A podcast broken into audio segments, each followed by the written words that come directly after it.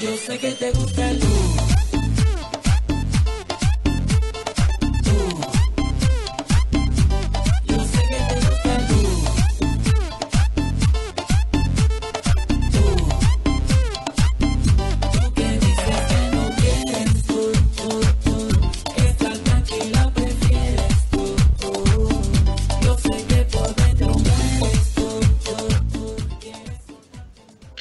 Muy buenas tardes. Llega el viernes tu cita con el baloncesto latinoamericano porque esto es Cancha Latina. Soy Daniel Mérida y llega el momento de nuestro viaje de cada viernes por el baloncesto de, desde el Cabo de Horno hasta, hasta la Baja California. Siempre, siempre contamos el, mismo ejemplo geográfico para, para, ubicarnos donde estamos y traemos un programa con, con varias secciones, bastante invitados y, y muy cargado de información porque es que lo comentábamos el viernes pasado con el cierre del programa y decíamos que no iba a costar mucho trabajo hacer la, el, índice o, el esquema de este programa porque ya empiezan muchas ligas y vamos a tener muchas ligas en activo y vamos a tener que ir descartando y rotando como, como los equipos con, con muchos jugadores. Entonces creo que tenemos por ahí la planilla del programa. Vamos a arrancar, como es de costumbre, con nuestra sección de noticias, nuestro, le hemos, ya le hemos puesto nombre, no tenía nombre, le hemos puesto Noticiero Latino. Vamos a arrancar con varias de las ligas que, se están jugando, noticias, jugadores destacados, fichajes, jugadores a seguir, próximos partidos. Vamos a visitar a, la burbuja de Puerto Rico, aunque yo estoy hoy virtualmente ya en, el, en, el, en la sala de exposiciones del Winham Resort de Puerto Rico donde se está celebrando la, burbuja del baloncesto superior nacional, pero nos vamos a ir a alguien que está realmente allí dentro, nos vamos con Giovanni Vega, el periodista de Puerto Rico, para comentarnos cómo se está yendo este inicio de torneo. Nos vamos ya con un, eh, amigo ya eh, y un compañero de este programa ya prácticamente un clásico. Nos vamos a ir a Colombia con Víctor García para hablar del inicio de los playoffs en Colombia que arrancan hoy. Arrancan semifinales, los cuatro mejores de la fase regular y muchos jugadores interesantes. ¿Y qué más? vamos a tener eh, nuestro invitado no periodista, nuestro gran invitado de, este programa va a ser el, entrenador Paco Olmo, porque arranca también próximamente la final de la Liga Nacional de Baloncesto Profesional en México. Queremos hablar con el entrenador de uno de los finalistas, el entrenador de Fuenzaregia de Monterrey. Y para cerrar el programa, eh, sección habitual también, Latinos por el Mundo, con los interiores tomando el, timón y siendo los más destacados de esta última semana como veis, tenemos un programa bien cargadito, así que vamos a empezar por la primera de las ligas. Empezamos con nuestro noticiero latino y empezamos por Brasil, la primera de las ligas que arrancó esta semana, el nuevo basquete brasileño, además del BCN que comentaremos. Vamos a hablar de la Superliga y de ese trío de, cabeza. Pasaremos un poquito por Argentina también para hablar de, de San Martín y Gimnasia como invicto. Haremos un pequeño resumen de los playoffs cómo están en, la LUB, en la Liga Uruguaya de Baloncesto, y un pequeño toque final, como el buen cocinero pone el último toque, el último detalle a su plato, con Nicaragua y Costa Rica y cómo van las fases regulares de la Liga Superior de ambos países. Entramos en materia, turno, como decía, del Brasil, nuevo basquet brasileño. ¿Y qué tenemos? Pues tenemos, he arrancado esta semana, eh, tenemos 16 equipos, siete canchas donde se va a jugar y no va a ser un sistema de burbuja, pero sí, como venimos comentando, un sistema donde, donde se va a reducir el número de desplazamientos y arrancó esta semana ya con varios partidos, con el Maracanaciño como, como escenario primero de estos, de estos partidos. Y vamos a hablar un poquito de, de algunos de los equipos, de cómo se han reforzado y sobre todo de los fichajes más importantes. ¿Qué tenemos como fichaje más importante? Algunos de ellos ya lo hemos venido comentando, ya que Flamengo empezó la temporada bien pronto con el torneo Carioca y esta, y esta definición de, la Basketball Champions League, donde cayó en la final ante 15. Y esos fichajes, evidentemente, también repiten en el torneo nacional. Luciano Churito González, el argentino, Rafa Seimer y, y Jaco Mateos para reforzar el ya potente equipo carioca. ¿Qué más equipos vamos a destacar? Vamos a destacar los buenos fichajes que ha hecho Mina, con Shaquille Johnson, el ex de gimnasia de Comodoro, el uruguayo Luciano Parodi y, y Joao Paulo Batista, el veterano pivo brasileño. Así que buenas contrataciones para, para el equipo minero. ¿Qué más? Tenemos el basquete cearense con Desmond Holloway, que también con paso por la Liga Nacional, y un jugador con más nombre que prestigio en los últimos años, como Lucas Bebe Nogueira, el canterano de estudiantes que dio el salto a la NBA y ha pasado con más pena que en los últimos años, problemas de depresión, incluso problemas de alcohol, como él mismo comentó, y buscó una segunda oportunidad en Fuenlabrada. Se había ido a jugar a Bahrein, a Bahrein, al Emirato eh, asiático a la poco antes del inicio de la pandemia y ahora ha vuelto a Brasil a ver si está en la, resurrección del, del pivo brasileño. Y por último, si hablamos de los buenos refuerzos de Flamenco, no se queda atrás los buenos refuerzos que ha hecho Bauru. Vuelve Alex García, el veterano jugador, vuelve a Brasil Zach Graham y también se refuerza Bauru con uno de los píos más interesantes para el futuro del baloncesto brasileño, como es Dikembe André. Y hablamos de Flamengo, Flamengo trending topic de este inicio de temporada, primer líder, pero primer líder no por otra cosa, el, el, que ha, el, el único que ha jugado dos partidos y los ha ganado fácilmente. Llevamos apenas tres jornadas de competición y por ahí el, eh, el equipo de Gustavo de Conti se impuso 168 en la jornada inaugural a Mina y 82-69 a Vázquez Cearense. Apenas se ha jugado eh, dos partidos en la jornada inaugural y cuatro partidos en la jornada de ayer. Y tenemos algunos destacados de estos dos primeros partidos con eh, presencia nacional, presencia de extranjero y Kyle Fuller, gran partido del jugador de Corinthians, 32 puntos en la pasada madrugada. Eh, buen arranque de Luciano Parodi con Mina, 22.5 rebotes y 4 asistencias. Uno de los fichajes destacados que comentamos, Demon Holloway, con 23.8 asistencias. Y un jugador a seguir, Stefano Pirotti, que jugador argentino que lleva, lleva desarrollándose en Brasil y que tiene la, oportunidad con Campo Mourao. Y en la primera oportunidad, ¡pum! Partidazo del, del joven jugador, 31 puntos, 5 rebotes y 8 asistencias nada más y nada menos. Así que uno de esos jugadores, como siempre digo, vamos a marcarlo como jugador a seguir en el NBB nos vamos a Argentina. Y aunque aquí en Uno contra Uno Radio hay información diaria y actualidad, pero nosotros en Cancha Latina no podemos pasar sin hablar de la Liga Nacional y le vamos a hacer aunque sea un poquito de puntilla y sin hacer mucho ruido, pero mencionar algunos detalles. Gimnasia y San Martín, los dos únicos invictos en la zona norte y en la zona sur.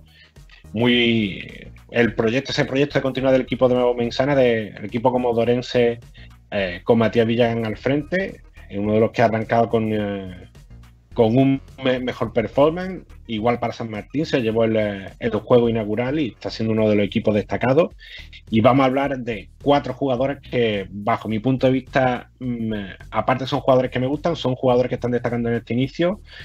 Fernando Zurbrigen, el, exterior de Obras Basket, dos partidos con 25 puntos y el segundo de ellos con 25 puntos y 14 rebotes. Y es uno, uno de esos jugadores por, el que más me preguntaron desde España en las diferentes giras de obras porque llamó mucho la atención y no en vano en lo que va de torneo se está colocando encima y además de todo como máximo anotador del torneo por esa parte. Así que mm, muy a seguir la, temporada será la breakout season de Fernando Zurbigen. Lo veremos a ver si veremos su, su andar en esta burbuja aquí en Buenos Aires. Un otro jugador eh, que personalmente me gusta mucho, Philip Lockett, el, el, jugador de Platense, 24 puntos, 5 rotos y 4 asistencias. En ese partido del, Calamar que convirtió 112 puntos, que más que Calamar fue un Kraken, auténtico Kraken ante, ante Ferro. Y rompió ese partido el, equipo de Cholo Vázquez. Otro jugador eh, en gimnasia, no podíamos hablar eh, sino destacar alguno de, uno de los invictos, Franco Giorgetti, 22.5 rebotes y 5 robos en el último partido, más allá del buen inicio del, del que esperemos que siga en forma y a ver si hay suerte y puede ser uno de esos jugadores que quizás estén en el, en el 12 de Argentina para la próxima ventana y protagonismo reciente, Sebastián Acevedo en San Martín, uno de los decisivos del eh, triunfo de San Martín, el duelo de invicto de esta pasada madrugada ante 15, 22 puntos, 8 rotes y 8 asistencias para el jugador del equipo rojinegro. De burbuja de Buenos Aires nos vamos a la burbuja de Margarita, nos vamos a la Superliga de Venezuela con un trío de cabeza. Tenemos Guayquería, Spartan y Gigante. Guayquería se mantiene como único invicto. Viene de sumar tres victorias recientes ante Brillantes 90-59 85, ante Cangrejeros 89-68 y ante Gladiadores 65-56. Mantenerse con ese 5-0 el equipo del español Edu Torres en la punta de la clasificación para nosotros. Si suman los puntos, para la Superliga no es el líder, pero desde cancha latina para nosotros, mirando ese balance, es el líder. ¿Qué equipos les siguen? Spartan de Distrito Capital, el, el equipo de, Pablo Favarel, que perdió el invito esta semana, perdió el invito antemano a, manos de Bucanero de la Guaira, otro equipo de la zona alta. ¿Y quién es el otro? Gigantes de Guayana, los Colosos del Sur, también perdieron el invito esta semana. Fue, una, fue por sorpresa, eh, Llanero de Guárico en un partido emocionante. Y, como venimos reiterando, si mal no recuerdo, el programa del pasado sábado con nuestros compañeros venezolanos de P&P Sport, comentábamos de eh, que a falta a lo mejor de grandes tanteos, de, mucho talento, de juegos brillantes, sí estamos viendo mucha emoción. Y un tiro de José Sojo, del eh, joven jugador de Llanero, fue el que acabó con ese invicto de gigante. ¿Y, ¿Y, qué jugadores están destacando en esta Superliga, al menos en esta última semana? Un clásico del baloncesto latinoamericano, Kelvin el Pollito Peña, con 28 puntos en el triunfo de Centauro entre Bucanero, José Vargas buen nivel también liderando a Gigante, 24 puntos 5 rebotes, 5 asistencias en ese partido mencionado. Fue derrota de Gigante ante Llanero. ¿Qué nombres más? Eh, vamos a destacar a algunos de los jóvenes. Raymond Rada, 17 puntos y 11 rebotes en el primer triunfo de Gigante de, Maracaibo, uno de esos jugadores a marcar de cara al futuro. ¿Y qué jugadores también jóvenes? Destacan tres jugadores en, la, en el tope de la lista de anotadores. Melvin Zambrano, Garly Sojo y Angelo Cisneros. Así que Sabia joven en esta Superliga y Sabia joven que también se va a hacer presente en, el, en, lo, en, la ventana de la selección. Se han producido ya tres entrenamientos allí en la misma burbuja de Margarita, a cargo de Fernando Duró, y con clásicos, como hemos comentado, los José Vargas, Pedro Chourio, Michael Carrera, Windy Graterol, Luis Betterme, pero varios jugadores de esa generación de reloj que viene, como Henry Correa y Edgar Petare Martínez de Guayquería, Eliezer Montaño de Gladiadores, con el que estuvimos hablando ayer y podéis ver la nota en www.canchalatina.com, el propio Gali Sojo, Angelo Cinero que lo comentamos, Ariana Mundaray de Bucanero, Ernesto Hernández de Esparta, muchos jugadores joven que se está proyectando en esta, en esta Superliga. Y vamos con el cierre rápido, vamos a pasar por Uruguay. Poco movimiento desde el viernes pasado, solamente tenemos ahí las tres, las, perdón, las cuatro series de cuartos de final. Eh, todas con 2-0, menos el Olimpia de Olimpia Aguada, que ganó Olimpia la pasada madrugada, 84-86 al, al, equipo aguatero. Y este sábado continúan dos de ellas, la de Trujillo Braike, Nacional Defensor, por el tercer partido. ¿Qué más? Nos vamos a ir rápidamente, los dos apuntes y la frutilla del postre, porque ya tenemos a nuestro próximo invitado conectado y vamos a hablar, eh, vamos a hablar próximamente con él, pero cerramos con Nicaragua y Costa Rica, porque tenemos a Real Estelí como líder sólido de la, de la Liga Superior de Nicaragua, 92-63 en su último partido, y señor triple doble para Jared Ruiz, el eh, jugador boricua nacionalizado de Nicaragua, y juega como, como criollo, 18 puntos, 12 rebotes y 11 asistencias. Líder Real Estelí está destacado y hay una bonita pelea para los cuatro puestos de playoff. Unán de León, Indígenas están ahora mismo con ventaja y Ginotega, Leones de Managua y Costa Caribe están ahí a muy, en apenas todos los equipos, en apenas dos victorias. Y cerramos, como decía, con Costa Rica. Si hablamos de Costa Rica, pasamos rápido porque Arba y Escazú siguen siendo los líderes. Arba invisto 7-0, Escazú rápido también detrás 7-1 y paliza en sus dos últimas victorias, más de 50 puntos cada uno. Así que nada nuevo en, en Costa Rica, perdón. Y nos vamos yo estoy virtualmente en la burbuja y estamos ya conectados con alguien que está eh, en persona en la burbuja y ya lo tenemos al otro lado del hilo telefónico y lo podemos ver. Muy buenas tardes por aquí, buenos días por en Puerto Rico. ¿Qué tal, Giovanni Vega? Saludos, saludos, gracias por la invitación. Todo bien acá en, en Puerto Rico y en la burbuja del BCN. Y que bueno, queríamos llamarte para porque vimos que estabas dentro de la burbuja y queríamos ver cómo se está viviendo toda la burbuja y el, este reinicio del torneo, porque la expectación que hay siempre con el, con el BSN y, más en esta temporada, yo creo que es importante y, se me hacía complicado no pasar y tener el testimonio de alguien que está allí dentro. Sí, sí, pues definitivamente mucho esfuerzo del baloncesto superior nacional por reanudar su temporada en medio de la pandemia. En Puerto Rico hay que decir que se está reportando ahora la mayor cantidad de casos diarios, así que es una situación complicada fuera de la burbuja. Pero afortunadamente dentro del hotel donde nos encontramos, que es la zona este de Puerto Rico, eh, no hay casos de COVID, eh, se hacen pruebas toda la semana y aunque sí los han habido, han tenido que salir eh, jugadores por lo menos del equipo campeón, de los Santeros de Aguada, pues ya ellos están en proceso de reingresar a la burbuja finalmente, libres de COVID, pero en términos del, torneo, pues ha sido un gran inicio, las instalaciones definitivamente son cinco estrellas, la cancha ha lucido súper bien, los jugadores también están contentos con lo que se está dando dentro de la burbuja y bueno, seis semanas intensas dentro de este hotel en el que todos vamos a estar compartiendo y todos positivos y todos bien encaminados a tener un gran torneo. Sí, comentaba ese, ese caso de los, de los positivos, además de dos de los equipos que siempre son contentes, siempre son candidatos al torneo, y el que destacó sobre todo el de Santeros de Aguada, que prácticamente a la hora de entrar en la burbuja salieron un montón de casos y hasta ha puesto en peligro incluso la participación del equipo. Sí, sí, ellos reportaron ocho casos de, COVID-19. Eh, ellos entraron el 4 de noviembre, se detectaron los casos el 5 de noviembre y de inmediato salieron de las instalaciones del hotel. Eh, ellos se supone que ya vuelvan a estar entrando a, la burbuja entre mañana y el 17 de noviembre. Tienen que tener por lo menos eh, siete jugadores para poder participar del torneo, así que ellos están haciendo todo lo posible por conseguir esos siete jugadores. Hay algunos que, nunca se contagiaron, así que eso es positivo para ellos. Pero definitivamente la, temporada de ellos está, está bien complicada y luce bien complicada. Ellos eh, deberían ya volver a la acción el 20 de noviembre y la temporada regular termina el 29 de noviembre. Así que solamente tienen nueve días para jugar nueve juegos. Y ahorita hablaba con el director del torneo, José Solá, y me dice que, que esa fecha del 29 de noviembre es inaplazable, que no la van a mover. Así que el panorama para Aguada es bien complicado. No sé si vayan a perder juegos, pero si logran entrar el 20, pues van a estar en posición de jugar nueve juegos en nueve días.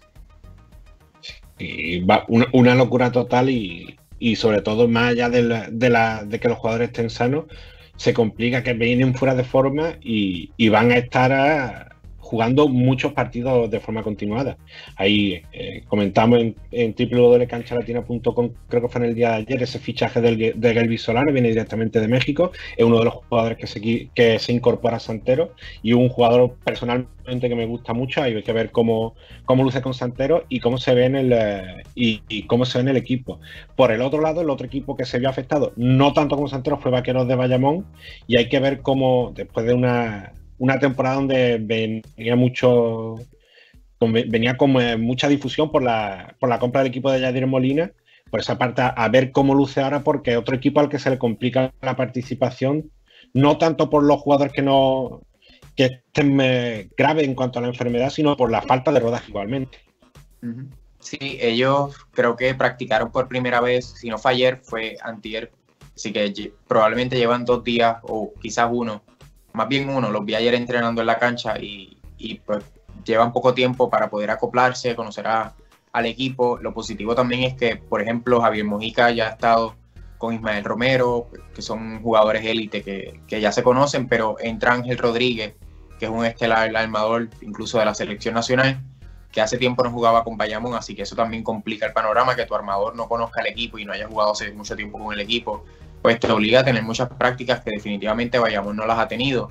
Eh, pero sin duda es un caso menos sensitivo que el de Aguada.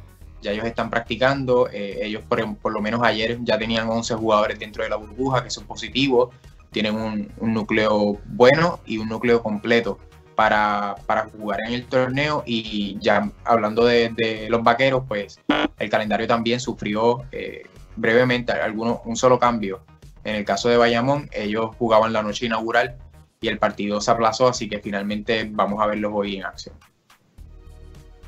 Y si miramos un poquito los, los rosters, a mí de, todo lo que me llama la atención es ver a, ver a la Ayuso en ese nuevo rol de entrenador, ese nuevo rol de head coach, más allá de que ya ya dirigido del banquillo en otra, en la liga, en la liga universitaria y en Primera Nacional, verlo en el BCN sin jugar y con ese rol, con pizarra en mano en lugar de con la pelota en la mano, se ve extraño y al menos la parte positiva es que debutó con triunfo con, San Germán en la, en la jornada inaugural.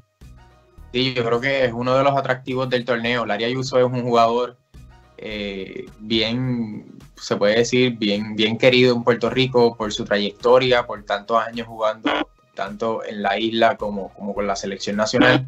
Y Larry, sí, como tú lo dices, tuvo un buen inicio y ha sido interesante porque la transición entre jugador y coach no siempre es fácil, pero hemos visto un Larry Ayuso bien enérgico, con mucho, mucho carácter cuando, cuando tiene que llamar la atención de los jugadores, cuando tiene que reclamarle algo a los árbitros. Así que estamos viendo una faceta del área Ayuso que aunque la habíamos visto en otras ligas, esta es profesional y finalmente debutando como dirigente profesional. Yo creo que, yo creo que ese, como bien comenta, uno de los atractivos. Y seguimos mirando los rosters y toda esa predicciones o todas esas cosas que podemos hacer a priori con, eh, sin apenas haber visto jugar a casi ninguno de los equipos. Y a mí me gusta mucho la, combinación de juventud y, experiencia que, va a traer Leones de Ponce con eh, jugadores jóvenes como Luis López, sobre todo Giorgi Pacheco, que ya lo hemos visto rendir a gran nivel eh, en México un Pantera de Calientes, y esos clásicos de, siempre, los Carlos Rivera, Ángel Daniel Vasallo, Víctor Lisi finalmente se incorpora a la burbuja, entonces yo creo que ahí tiene el, equipo de la Perla del Sur una combinación que lo hace ser candidato y además con, eh, muchas miras también a los próximos torneos definitivamente Ponce trae una, combinación, como tú dices, de jugadores veteranos y jóvenes que yo personalmente quería ver, quería ver cómo iba a funcionar eso, porque usualmente Ponce era un equipo veterano y, siempre había tenido sus novatos en, la banca, pero, pero era mayormente veteranos y estos jugadores pues vienen o de NCAA o vienen de jugar en, otra, en otras ligas que no particularmente son FIBA. Entonces la adaptación para mí era importante de cómo ellos se iban a adaptar primero al juego del BSN y a, las reglas de FIBA, pero en el primer juego ellos tuvieron una grandiosa victoria. Hoy los vamos a volver a ver en cancha eh, a la última hora, a las 9 de la noche.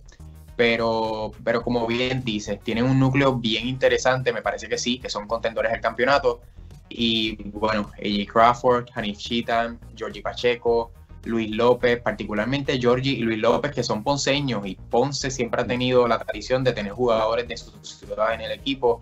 Y bueno, estos dos jugadores eh, se pintan o, se ven a, largo plazo como los armadores del equipo y eso para una franquicia de Ponce es bien importante porque, bueno, Ponce ha tenido armadores grandiosos como Pachín Vicens, como Carlos Rivera, como Carlos Arroyo la temporada pasada, como Bobillo Hatton, como Toñito Colón, así que son muchas figuras importantes en la posición número uno y eso va a quedar eh, o le va a poner una presión adicional yo creo que a Georgie y a Luis López, pero es una presión que pueden manejar. Y por último, hablando de Ponce, me gustó mucho ver a los veteranos, Carlos Rivera, Ángel Daniel Pasayo, como tú lo dices, venimos de, una, de un receso de nueve meses sin jugar y entrar en condición cuando tú eres un veterano es bien complicado.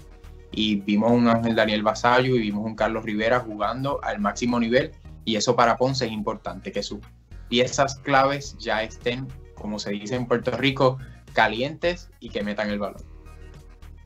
Y estamos viendo que recién acaba de empezar la, burbuja y se viene, a lo mejor no es, el, no es el primer problema, pero sí, un contratiempo como es la ventana, la ventana de la selección. Eh, Puerto Rico tiene los compromisos contra México y Bahamas, para los que todavía incluso no hay ni sede. Se estaba hablando mucho de, no sé, había, había dudas si, si podía irse a Estados Unidos, si podía ser México, a dónde se podía ir esa sede. Y Maya se complica también porque incluso el propio seleccionador edicasiano poniendo a su participación por lo que por lo que eh, entrar salir de la burbuja y yo creo que no, solo para Edicasiano sino a la hora de hacer la, lista hay que tener muchas cosas en cuenta y, yo creo que por esa parte Puerto Rico va a ser uno de los que tengan más problemas en esta segunda ventana rumbo a la, a la América definitivamente, como bien dices, Eddie es dirigente de los Piratas de Quebradillas. Y aquí hay jugadores como Ángel Rodríguez, que es el armador, como Ramón Clemente, como Devon Coley, que son jugadores, como Ángel Daniel Basayo, que aunque se retiró podría posiblemente ser convocado, quién sabe. Eh, son figuras que están dentro de la burbuja y el protocolo de la burbuja es que si sales no puedes volver a entrar. Y cuando entras, si por lo menos ahora que todavía siguen entrando jugadores, tienes que estar cinco días en aislamiento, así que eso posiblemente ponga una pausa en el torneo de casi dos semanas en lo que los jugadores salen, entrenan, viajan a los juegos, regresan y hacen el proceso de aislamiento y de pruebas moleculares de COVID. Así que el panorama definitivamente está complicado. Eh, yo entiendo que, que, la, que la falta de una sede en este grupo se debe en gran medida que Puerto Rico también tiene ese problema y no se ha podido definir dónde se va a jugar. Pero en Puerto Rico, por lo menos eh, de forma eh, preliminar o se puede decir no oficial en las redes, habló mucho también de si la burbuja del PCN podía servir como sede para estos equipos y para este torneo. Oye, ya está la cancha, ya está la facilidad, está, el hotel. Eso en realidad es una logística bien complicada. Eh, eso nunca se ha hablado oficialmente. No sé si está en las conversaciones, pero pero hay un trabajo aquí hecho. Quién sabe si, si ese sea lo que se esté hablando. Eh, uno nunca sabe, pero, pero hay que ver finalmente cómo, cómo se va a manejar la situación. Definitivamente, Puerto Rico no tiene jugadores ahora mismo para jugar que no sean los de la burbuja. Sí, porque si, si, digamos, si toda la infraestructura se complica para entrar y salir los jugadores de la bruja, se complica incluso más para atraer a los jugadores que están jugando en Europa. Se complica doblemente y, más allá del buen hacer, tenemos a, Gary Brown en Trento, el buen hacer de Tyler Davey en Corea del Sur, Isaiah Piñeiro, Kyle Viñal, Iván Gandía, John Holland, entonces se bueno, el caso de John Holland, eh, digamos que a lo mejor el que tiene menos problemas de, el que tiene menos probabilidades de ir con la selección, pero eh, yo creo que si, si en unas condiciones normales pudiesen venir todos los jugadores del exterior, yo creo que sería una oportunidad donde muchos de ellos están yendo a buen nivel. Sí, yo creo que esa debería, o al menos es la opción que, mejor pinta para Puerto Rico, que los jugadores del exterior sean los que participen en la burbuja, más bien en el torneo de FIBA, eh, porque pues el, proceso en la burbuja se va a complicar demasiado entrando y saliendo jugadores. Eh, así que definitivamente si ese es el plan de la Federación de Baloncesto de Puerto Rico, me, me parece que, es mucho más aceptado si las ligas van a finalmente detener su participación y permitirle a los jugadores viajar por lo menos para esos partidos. Y ya por último, para finalizar, Giovanni, yo lo tengo aquí virtualmente, este, este techo que ha, sido una de las cosas más comentadas de la, burbuja, porque al final se ha rehabilitado una sala de exposiciones, pero ha sido un trabajo increíble, por más que parezca que el techo está abajo, pero ya, ya vimos a, a gente tirando, hemos visto la, eh, ¿cómo fue? Ale Galindo, se, me había olvidado el nombre, el caso de Ale Galindo, que incluso hizo una prueba, estuvo tirando tiros con mucho arco. Y no sé cómo se verá desde dentro, pero parece que no, está siendo un problema, al menos en estos primeros días.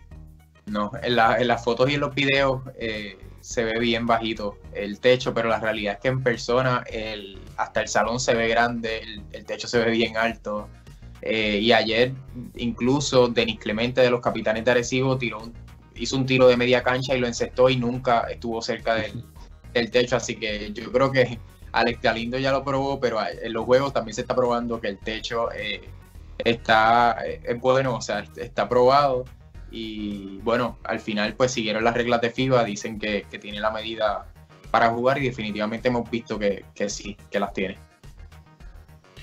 Pues Giovanni, muchas gracias por pasar eh, por, Cancha Latina, por nuestro programa semanal de baloncesto latinoamericano, por ese testimonio desde dentro de la burbuja. Y nada, dicho, eh, esperemos contactar contigo próximamente para, ir viendo a ver cómo se desarrolla el, resto del torneo. Y, reiterar lo dicho, reiterarte el, agradecimiento por, pasar por, por nuestro programa. Bueno, gracias a ustedes y seguimos en comunicación. Pues ahí pasamos con el eh, primer testimonio de nuestro viernes. ¿Qué tenemos más? Pues tenemos por ahí un eh, segundo invitado y vamos a ir, eh, como nosotros decimos mucho, de, burbuja en burbuja. Vamos a pasar del Winham, Resort Puerto Rico Golf de Río Grande. si el complejo es espectacular, el nombre es más espectacular y vamos a dar el salto de burbuja en burbuja para irnos a Colombia, donde hoy mismo arrancan las semifinales de la DPB de Colombia y tenemos al otro lado, creo que ya está conectado a, un clásico, como comentamos, vamos a hablar con eh, Víctor García de, estas semifinales. Buenas tardes, Víctor, buenos días en, eh, en Colombia. Daniel, ¿cómo estás? ¿Qué ha habido? Muy buenas, Víctor, ¿qué tal? Encantado de tenerte de, nuevo en el programa. No, encantado de que me invites. Pues que ahora, ahora mismo no te veo, no sé si tienes prendida la cámara, pero bueno. ¿Ahora sí me ves? ¿Qué tenemos? Ahora sí, perfecto. Discúlpame pues, que no haberme puesto una corbata, pero aquí estamos. Yo no, yo a lo mejor dice que el presentador tiene que ir muy serio, pero yo siempre voy con camiseta de, baloncesto y además hoy, por ejemplo, hoy Guaros de Lara, el equipo de Venezuela, que es uno de los ausentes de la Superliga, pero bueno, ahí me gusta siempre ponerme una camiseta que para mí también es una opción elegante para hablar de baloncesto. Ese uniforme que tienes es hecho en Colombia. Sí, sí, exacto. La marca, la, la marca es de comprado en España, pero hecho en Colombia. Bueno, efectivamente hoy empiezan las semifinales de la Liga Profesional Colombiana, como bien lo decías, ¿no? Entonces tenemos el enfrentamiento entre el primero y el cuarto, que son los Titanes de Barranquilla y los Tigrillos de Medellín, y entre el segundo y el tercero, que son el Team Cali y los Búcaros de Bucaramanga. Obviamente, Titanes sale como archifavorito, ¿no? De todos modos, eh, no va a ser tan fácil como pareciese enfrentar a Tigrillos que clasificó con algún drama de por medio. Tigrillos ha cambiado radicalmente del equipo que empezó al equipo que hay ahora. Eh, de los primeros, del grupo inicial de extranjeros que trajo, solo sobrevive Chris Ward. El último cambio fue el de Jamal Smith, quien se lesionó, pero trajeron a Fabián Sadi, que ha tenido un, impacto, un efecto interesante en el equipo, le ha dado mucho, mucho más dinámica. Jamal Smith era mucho más dado a anotar a partir del dribbling, a, hacer la diferencia desde su juego individual, pero Fabián Sadi es el típico base argentino que involucra a todo el equipo, pero además Fabián Sadi es un hombre que le está dando velocidad a la ofensiva y no porque él corre en sí mismo, sino porque está poniendo a correr el balón. Eh, Titanes, por su parte, eh, se pudo reforzar más, algo que pues, no, no, parecía posible, pero se ha reforzado porque han, traído a Hansel Atencia, ¿sí? aprovechando ese, ese parón que hay en el baloncesto europeo. Y con Atencia, bueno, Titanes tiene cuatro jugadores anotando en doble dígito. Eh, Atencia podría ser el quinto jugador capaz de anotar en doble dígito tal vez la tarea que tiene el entrenador Tomás Díaz, Tomás Díaz es ver cómo ajusta Atencia al rol actual del equipo, ¿no? Porque tú sabes que una de las cosas que hay que conservar en un equipo que ya lleva varios partidos jugando es la química. Y la química de Titanes ya estaba bien sólida, bien constituida. Entonces ahora tiene que acomodar a Atencia. Desde mi punto de vista, no debería acomodarlo como un base, debería acomodarlo más bien como un escolta, para de esa manera mantener mejor repartida o mantener bien repartida la ofensiva, ¿no? Tenemos a Jonathan Rodríguez, a Tello y Trocha, que son eh, la mejor junta 4 y 5 de la liga, y tenemos a, Selem Zafar como los, los, grandes anotadores de este equipo. Así que si eh, Tomás Díaz acierta en la distribución de roles, eh, lo va a tener muy difícil Tigrillos para enfrentar a Titanes. Me parece que eh, la primera tarea que tiene el entrenador Giraldo de Tigrillos de cara a este juego es ver cómo hace que Chris, Chris Ward, que es bien importante en la ofensiva, venía siendo su segundo anotador, de tal manera que debe ser el primero actualmente. ¿Cómo, ¿Cómo, hace que Chris Ward pueda permanecer en la cancha para aportar en la ofensiva sin que pague el precio en la defensa? Porque Chris Ward es bastante limitado en sus movimientos laterales, es lento, y Tello y Trocha son jugadores que pueden atacar de frente al aro. Entonces ese sería un, emparejamiento poco favorable para ellos, así que de alguna manera tienen que esconderlo en la defensa. Sí, por ahí un, jugador que no hemos mencionado, pero que seguramente también buscará protagonismo. O no sé si a lo mejor se le espera más para Ijaner Mosquera, que fue confirmado inicialmente por Titanes y finalmente se fue con el combinado de Antioquia, pero lo hemos visto muy poco en esta DPB y, no sé si será esta serie el, escenario ideal para, que se muestre y que, vea por, ese cambio de, equipo casi a última hora. Mira, Hanner no llegó al 100%. Hanner venía arrastrando una lesión, no estaba bien físicamente. Y esa es en parte una de las razones por las cuales no llegó con Titanes. Antioquia lo trajo y tuvo paciencia con él. Tuvo un comienzo bastante lento, no era el Hanner que, que todos esperábamos, pero en los últimos juegos ha crecido bastante hasta el punto que ha venido siendo titular, ¿no? Le sacó el puesto a Divier Pérez.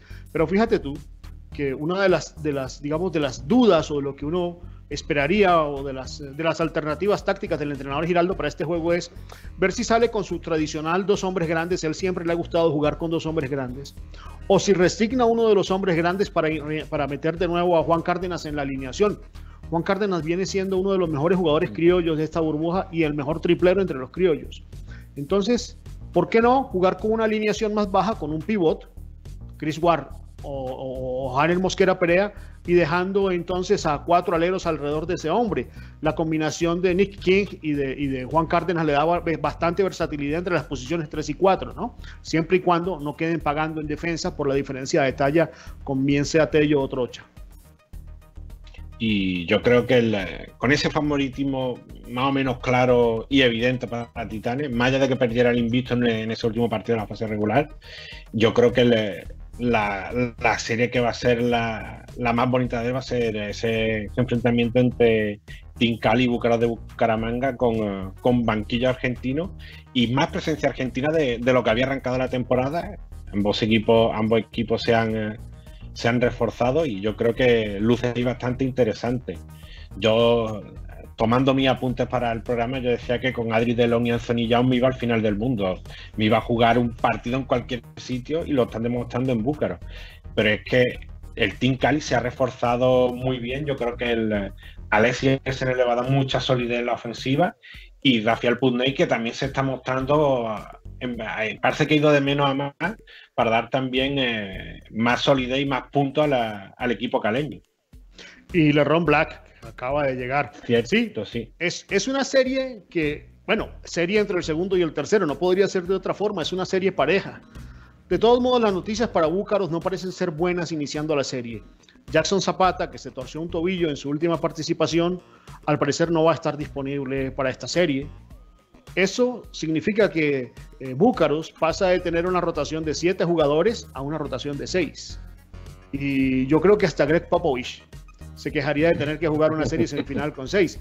Manuel Córdoba ha hecho un gran trabajo, pero vamos a ver, ahora tendrá que sacar un, conejo del sombrero para, tapar eh, el hueco que le va a quedar en la rotación. Búcaros hizo un cambio, ¿no? Eh, sacó a Tyler Harris y trajo a Joe Lawson eh, de tal manera, bueno, ¿por qué sacó a Tyler Harris? En mi opinión, Búcaros ha anunciado que sale por lesión, pero en mi opinión, Harris no estaba produciendo ofensivamente lo que el equipo necesita.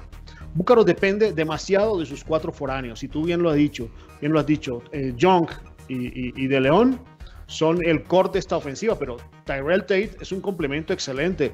Tyrell Tate es uno de los mejores lanzadores que hay en, la liga. Y aparte de eso, es un jugador que puede anotar en la penetración. En cualquier otro equipo, Tyrell Tate estaría promediando o tenía, estaría con un promedio de puntos mucho más alto, pero en Búcaros tiene que repartirse los tiros, ¿no? Ahora, Lawson viene tal vez a ayudarles un poco en los tableros porque durante el enfrentamiento de la temporada regular, uno de, uno de, los aspectos en los que Tim Cali sacó mayor diferencia sobre Búcaros fue en los tableros. Recuerda que Tim Cali tiene a dos pivots colombianos y tenía a, eh, a Scott Cotley, o sea, tenía más fuerza desde el punto de vista físico en la pintura que Búcaros. Me parece que por eso llega Joe Lawson, que es un jugador un poco más físico, no es demasiado grande, pero es un poco más físico y esperan que le dé una mejor mano en los rebotes. Eh, de nuevo, la gran limitación que va a enfrentar Búcaros es la pérdida de Jackson Zapata. Vamos a ver cómo se sobreponen a eso. Por su parte, yo creo que esa victoria de Team Cali sobre Titanes en el último juego de la temporada regular no fue una casualidad, no fue algo, no fue que Titanes haya bajado los brazos, yo creo que Titanes quería ganar los 14 juegos seguidos y eso tal vez fue frustrante. Se debe principalmente que ya tienen un núcleo de cuatro extranjeros bien sólido y un grupo colombiano consolidado. Eh, la llegada de eh, LeBron Black creo que les da la oportunidad de poner a un par de hombres eh, en las posiciones 4 y 5 mucho más atléticos de lo que podían tener con John Hernández, especialmente porque hemos visto que Búcaro le gusta jugar mucho el pick and roll con Adris de León o el pick and pop con Adris de León y, Nick Young, y los equipos podrían quedar pagando ahí, especialmente si cambian, ¿no? Entonces, LeRon Blacks puede, puede, darles un mejor ajuste defensivo ante esa, ante esa característica especial de los Búcaros. Lo dijiste muy bien, Alexis Elsener tuvo un impacto absolutamente positivo. Es un jugador que puede anotar de diferentes maneras, pero además es un jugador inteligente, Alexis Elsener. Búcaros, eh, perdón, Team Cali sigue siendo un equipo que ataca a un ritmo controlado. Hay una gran diferencia entre los puntos por juego de eh, Búcaros y los puntos por juego de Team Cali durante la temporada. Y se debe básicamente a que Team Cali juega lento, juega a posiciones largas, juega al ritmo de Juan Pablo Cantero. Juan Pablo Cantero ya no es bueno, ya tiene sus años, eh, está pesado, pero sigue siendo un director de juego muy eficiente, eh, un lanzador que es una amenaza permanente. Entonces el equipo juega lento. Además tienen al que viene siendo su mejor jugador, Michael Jackson, en un nivel superlativo. Entonces, mirando un poco la, en perspectiva el juego, yo creo que eh, lo que tiene que descifrar ahorita el entrenador Rivero es cómo ajusta la defensa, quién marca a quién. Yo creo que Cantero no podría marcar a, Adris de León, entonces seguramente va a ser Michael Jackson quien marque a Adris de León. Y Cantero va a marcar al quinto hombre, ¿cierto? Mm. Putney y, LeRon Black se distribuirán las responsabilidades entre eh, Lawson y, Young. Y bueno, quien quede tendrá que marcar a, a, Tyrell Tate. ¿sí? Es un enfrentamiento interesante, pero me parece que Team Cali tiene cierta ventaja porque tiene una rotación más profunda. Leonardo Salazar, que es el base o el guardia que viene desde la banca, el reemplazo de las posiciones 1 y 2, tuvo un juego como se esperaba de él eh, en el último partido. Vino, ha venido de menos a más, ha venido ganando confianza. Eh, al principio no se notaba cómodo con, con la distribución de minutos del entrenador Rivero, pero creo que el entrenador Rivero ha hecho un trabajo bien interesante y se ha ganado a los jugadores, eso lo vimos, por eso te digo que eh, es bien importante que Leonardo Salazar llegue en este nivel en la final. Stalin Ortiz llega reposado, hace unos minutos estaba conversando con él, preguntándole cómo se sentía y me decía que, estaba bien y que, estaba, y que sabía que esto era todo o nada. Así que van bien motivados, además porque son los locales. Sí, yo creo que ya yo creo a un, un bonito duelo y yo creo que esa última victoria de Team Cali va, a ser muy importante a, una cosa que comentamos en otras ligas y en, semanas anteriores, al, envión anímico de, haber quitado, de haberle quitado el invista a Titanes. Y ya para cerrar, quería que nos hiciera un, apunte rápido porque también arrancó la liga femenina y está y quizá con este cierre de la fase regular, a mi parecer está pasando un poquito desapercibida. Es cierto, es cierto. Hay dos casos que están haciendo que la liga, bueno, la liga femenina es organizada por la Federación Colombiana de Baloncesto. Obviamente la liga masculina le pertenece a la división profesional. Eh, el hecho de que estén corriendo simultáneamente, desafortunadamente le quita algo de atención a la liga femenina. Y también el hecho de que no esté siendo pasada por televisión. Los juegos de la liga femenina los está transmitiendo la Federación Colombiana en su Facebook Live. Hay ocho equipos. Hay tres equipos que actualmente dominan, con digamos alguna diferencia, eh, la tabla de posiciones, que son el equipo de la Universidad de, Medellín, el equipo de las Leonas Inder de, Medellín también. Medellín tiene dos equipos y sorpresivamente el Club Baltam de Soacha. Pero el Club Baltam de Soacha, que representa a Cundinamarca, lo está haciendo porque tiene a Jennifer Muñoz encendida. Jennifer Muñoz está dominando eh, desde el punto de vista de la ofensiva del torneo, pero además también está entre las líderes en los rebotes. No es raro, esperábamos eso de Jennifer Muñoz. Los otros equipos vienen tratando de ajustarse. Eh, los otros equipos están todos con un récord de 12 derrotas y, y 3 victorias en 5 salidas. Eh, es bien interesante y seguramente en la medida en que pasen los juegos se va a poner mucho más interesante la liga femenina. Eh, vamos a estar dándole atención y difusión y espero que nos deje un espacio para hablar de ella en, las próximas semanas. Pues sí, sí, está claro que a toda la liga femenina que arranque le daremos el, espacio que merece, igual que le hemos ido dando a todas las ligas que han ido arrancando. Y nada más, Víctor, tenemos al siguiente invitado que nos está esperando, así que yo creo que nos ha quedado ya muy clara una visión de lo que nos espera hoy ya directamente en esta burbuja de Cali. Y nada, agradecerte de nuevo tus minutos por aquí por, eh, por Cancha Latina y seguramente contactaremos contigo para hablar un poquito de cuando llegue el momento de la final o para hacer balance del título en función de cómo nos quede el calendario con, los próximos programas. Pero lo dicho, agradecido de tenerte de nuevo. Acuérdate que ya vienen las ventanas eliminatorias, que ese es eh, otro tema bien interesante. Todo nuestro saludo y nuestro respeto para ese invitado de lujo que tienes, el coach Paco Olmos. Bueno, un abrazo, Víctor. Lo mismo. Nos vemos próximamente. Gracias, cuídate, chao. Y bueno, vamos, nuestra tercera escala del, vuelo de hoy.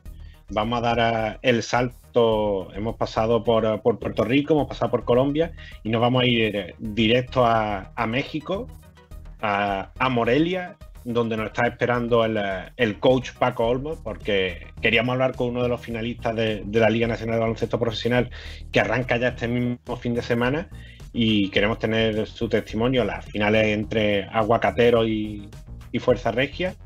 Y ahí, mucho interesante, tuvimos tuvo el testimonio de Nico Casalanguida, creo que fue el pasado martes o miércoles en Q Radio.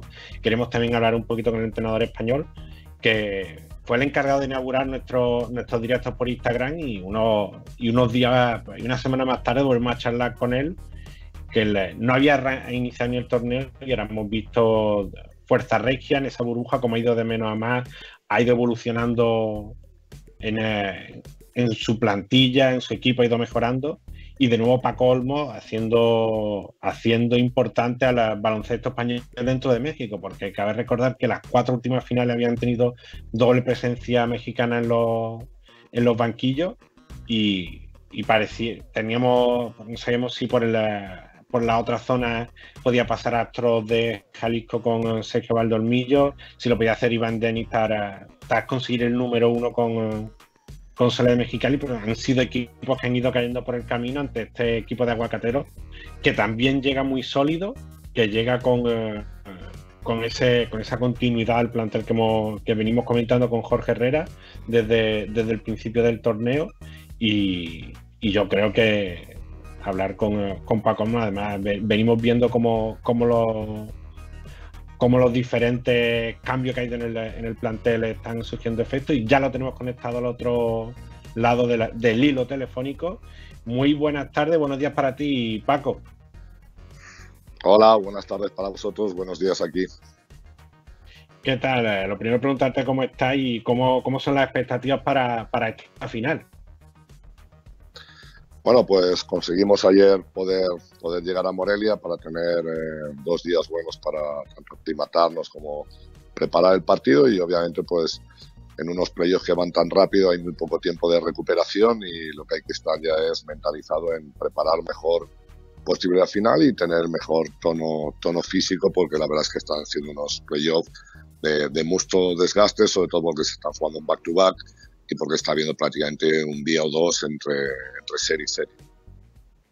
Y yo creo que ahora ha llegado el, mejor momento para Fuerza Regia, lo comentábamos con, Jorge Herrera durante esta semana, nuestro colaborador en México, y decía cómo, cómo ha ido incrementando su rendimiento, cómo ha ido mejorando el equipo. Y, si vemos el plantel con el que arrancó la, la temporada Fuerza Regia y vemos con el que termina, prácticamente el único que se mantiene es David Jackson. Han ido, ha ido sumando piezas y si vemos ahora mismo el quinteto titular, un quinteto titular con David Huerta, con David Huerta, con David Jackson, esa última incorporación que le ha venido como anillo al dedo de JJ Ávila, Odiano Sique y, y un base que hoy bien Penca y bien Paul Stoll, hacen un quinteto muy diferente y con mucho mejor rendimiento de, lo que empezó la temporada Fuerza Regia. Bueno, la verdad es que es la temporada más, más extraña y más complicada de, de, mi carrera. ¿no? Yo por, por filosofía, por sistema, por, forma de, trabajar, no, no, me gusta mover, mover las plantillas, pero la verdad es que hemos tenido muchas circunstancias, ¿no? Es decir, tuvimos una pretemporada muy corta y después de prácticamente los, los jugadores seis meses en sus casas, y obviamente había que prepararse y tuvimos un sinfín de lesiones, ¿no? Se nos cayó Penca con un esguince, se nos cayó David Jackson, que ha estado prácticamente un mes largo fuera de las canchas, se nos cayó el juego interior que habíamos apostado por Josh Barra eh, Kelvin Jones y un sinfín de jugadores que llegaron en muy mala forma por, por las circunstancias. Y bueno, la verdad es que eso pues implicó tener un, arranque fatídico, ¿no? Creo que empezamos 0-5 o 0-6, ¿no?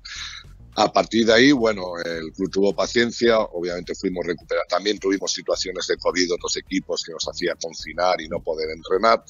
Pero bueno, el equipo, el club tuvo paciencia, eh, saben que normalmente nuestro baloncesto va de, menos a más, pudimos recuperar algunos jugadores, pudimos incluir algunos nuevos, algunos nuevos jugadores, eh, olvidaba, también se nos, lesionó, se nos lesionó grave la espalda de, de Jerim, Anderson, por lo cual, bueno, fuimos sumando, sumando piezas, que la verdad que los jugadores han hecho un gran esfuerzo en entender pues, un sistema diferente de, que queremos tener y sobre todo hemos ido creciendo físicamente y en eso que, tanto creo yo cuando llegan los momentos importantes como es nuestro nivel defensivo. ¿no? Creo que hemos jugado unos playoffs durísimos contra Dorados y Zacatecas poniendo una línea defensiva muy importante y eso hace pues que podamos manejar un poco el ritmo, que podamos tener eh, una plantilla muy larga y obviamente pues la incorporación de jugadores ha hecho que ahora mismo tengamos un equipo completo, poco trabajado, poco engranado, engranado para las posibilidades que podría tener esta plantilla, a diferencia del que va a ser nuestro rival Aguacateros, que lleva prácticamente dos años con el núcleo duro juntos, con el mismo coach, y esa es la situación que nos va a tener que hacer jugar más físico porque nuestro baloncesto está en una evolución que difícilmente ya pueda evolucionar en el momento que estamos en, la final.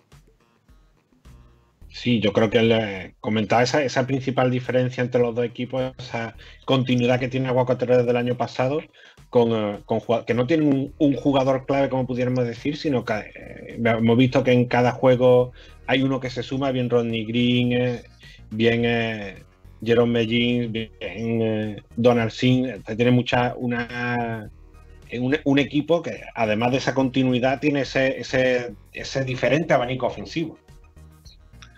Obviamente ellos es un equipo lleno de talento. Cuando empezó la temporada, ellos empezaron un mes antes, un mes y medio antes que prácticamente el resto de la plantilla. Yo creo que para la clave de Aguacatero fue que en Morelia el equipo de fútbol salió y obviamente pues toda la inversión eh, fueron para ellos y bueno, pues bueno por, porque hay un proyecto de baloncesto tan, tan fuerte y tan sólido aquí en México, ¿no? Y hicieron pues eso, que pudieran mantener la base del año pasado con el mismo coach, que este año se pudieran eh, prácticamente eh, empezar a jugar de, memoria, entonces ellos tienen una velocidad de juego muy importante que nosotros tenemos que, cortar porque realmente mm, juegan con automatismos, con, memoria, tienen eh, mucha anotación y jugadores muy importantes en todas las posiciones, con lo cual bueno, pues la, la empresa es bien complicada, pero obviamente cuando llegas aquí quieres eh, usar tus armas y, luchar por, el campeonato. Y, ya por último, para cerrar, coach, eh, hablábamos mucho antes del inicio de la temporada en uno de los, de los live por de, los Instagram Live de Cancha Latina y hablamos de lo importante que iba a ser la mentalización para vivir en este entorno de burbuja. Y ahora una vez que ya casi ha pasado la experiencia de toda esa burbuja, no sé cómo, ¿Qué balance puedes hacer en lo personal de, esa experiencia diferente de, dirigir un equipo en estas circunstancias? Pues mira, como te decía, ha sido la temporada más extraña, pero lo que, lo que más me llevo y lo que creo que, personalmente más he crecido ha sido en, la gestión, ¿no? Prácticamente ha sido tener un equipo durante tres meses largos, tres, cuatro meses, 24 horas los siete días. Hemos hecho todo tipo de comidas juntos, hemos vivido en el mismo piso, en un hotel en, en la montaña para estar alejados del COVID. obviamente hemos entrenado, hemos viajado, es decir, hemos sido un núcleo de, de 23, 24 personas entre jugadores y staff que hace que, obviamente yo sabía que la gestión, la química, eh, el, buen, sentimiento de, unos con otros ha hecho que, hayamos llegado aquí. Creo que las dificultades pues, nos hicieron, en vez de quitarnos, pues incluso dar un paso adelante y la verdad que, bueno, dentro de, una gran dificultad que ojalá no se repita, pues uno siempre tiene que coger las, las cosas que, que te hacen crecer para, para el futuro. Pues nada más, coach, desearte mucha suerte para, para este desafío que ya para cerrar la temporada con la final. Esperemos que sea para, para sumar un nuevo título y, tenerte próximamente en el programa para hablar de ese título. Y, como siempre, te dejamos ya libre porque sabemos que son unos días muy ajetreados y que tenéis bastantes compromisos, tanto con la liga como la propia preparación. Y nada, lo de siempre, agradecerte tu presencia y esperamos llamarte próximamente para contar cosas buenas de Fuerza Regia y, el campeonato. Muchísimas gracias. Para nosotros ya es un orgullo haber llegado aquí y obviamente queremos, queremos más. Eh, son tres finales consecutivas, mi cuarta final en cinco años y bueno, vamos a si somos capaces de, sumar un título para nuestra afición, para, para, Nuevo León, para Monterrey y para el esfuerzo del club que, que ha intentado que pudiéramos llegar aquí en las mejores condiciones. Un abrazo fuerte y, ojalá esa llamada se produzca en, breve. Pues despedimos un abrazo, un abrazo y despedimos a Paco Olmo y vamos a encarar la recta final del programa. Y hemos, hemos visto la actualidad de los diferentes países, hemos tenido testimonios de los diferentes, de varios de nuestros colaboradores y de, el, estreno de Giovanni Vega también en Cancha Latina hemos tenido el testimonio de, Paco Olmo y nos queda. Si estáis echando cuentas ligas, nos que liga hemos pasado Brasil, Venezuela, hemos pasado México, hoy nos ha pasado Jorge Herrera. Bueno, lo tendremos la semana que viene. Y nos falta lo más importante y uno de los puntos fuertes que más nos gusta en Cancha Latina, como son los latinos por el mundo. Y más, hablábamos al principio del programa que los latinos se han hecho fuertes los interiores en esta última semana y hemos tenido a, la pivot y pivot destacados y vamos a, destacar tres nombres en concreto. Vamos a empezar por Nico Carbacho, el, el pívot chileno, su mejor partido en Bulgaria y su mejor partido como profesional para, el, rookie. 24 puntos y 4 rebotes el pasado fin de semana con el Risky Sportif. Se nos quedan un poco lejos los, datos del fin de semana, pero yo creo que es importante porque no siempre los, latinos que están eh, jugando en el exterior tienen esa importancia. Uno que sí ha tenido varios partidos por la semana y creo, creo que tenemos por ahí un vídeo, es Jaciel Rivero, que ha sido, yo creo que el más destacado de, todos por, uh, por, los diferentes hitos que ha logrado en, estos últimos siete días. 25 puntos y 6 rebotes en un espectacular partido de Burgos en Valencia la semana pasada yo creo que le, valió para, estar en nuestro quinteto latino de la jornada y además con robos como vemos ahí, con, con, canasta al poste, con triple espectacular el cubano. No tuvo tanta suerte en el, en el choque de básquetbol Champions League en, en Ostende con cinco puntitos robos, pero en el día de ayer recuperaban, eh, recuperaban uno de los partidos aplazados ante Murcia y increíble remontada de más de 20 puntos de Burgos para, para ganar y 10 puntos y 10 rebotes, un nuevo doble-doble para, para Papi, para el, el pío cubano, para seguir sumando números. Y yo creo que otras de esas figuras de, los latinos por el mundo que se hacen presentes casi todas las semanas. Y cerramos con un nombre que hemos mencionado antes, lo hemos mencionado hablando con Giovanni Vega, el de Tyler Davis, el pívot de, el de Puerto Rico, que está siendo figura en Corea del Sur. Fue eh, un jugador que ha pasado por diferentes problemas anímicos de depresión y parece que ya lo está superando porque está totalmente está haciendo una, temporada espectacular en, Corea del Sur con el KCC Aegis.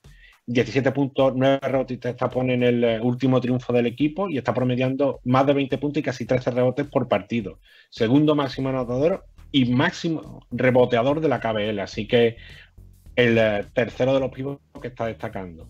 Y para cerrar, un repaso a la a los jugadores que están en las diferentes competiciones FED, la Leboro, Les Plata, Latino los latinos que tenemos en la Liga EVA, que ya arrancaron todos los grupos aquí en España.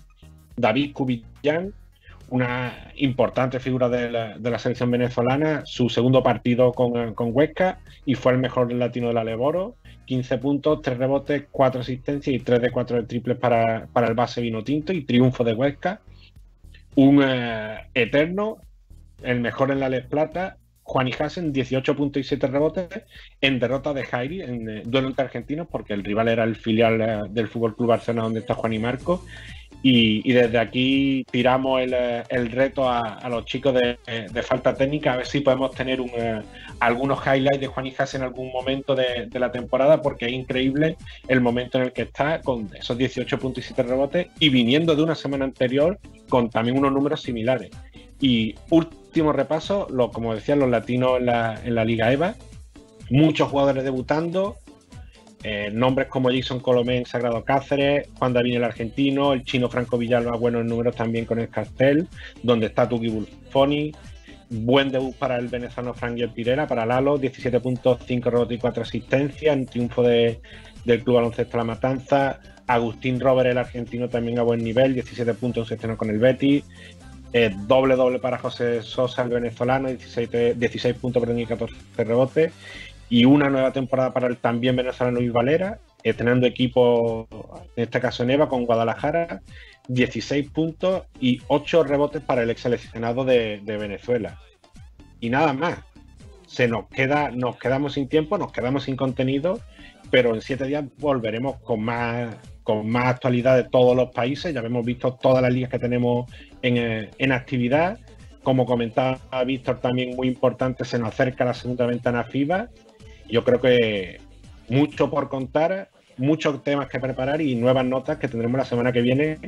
Y en este viernes, recuerden, eh, una de la tarde en Argentina, cinco de la tarde en España y en el resto de los días la cita www.canchalatina.com todo el baloncesto latinoamericano por eso somos la Casa del Básquet Latinoamericano. Un abrazo, un saludo, cuídense y nos vemos el próximo viernes.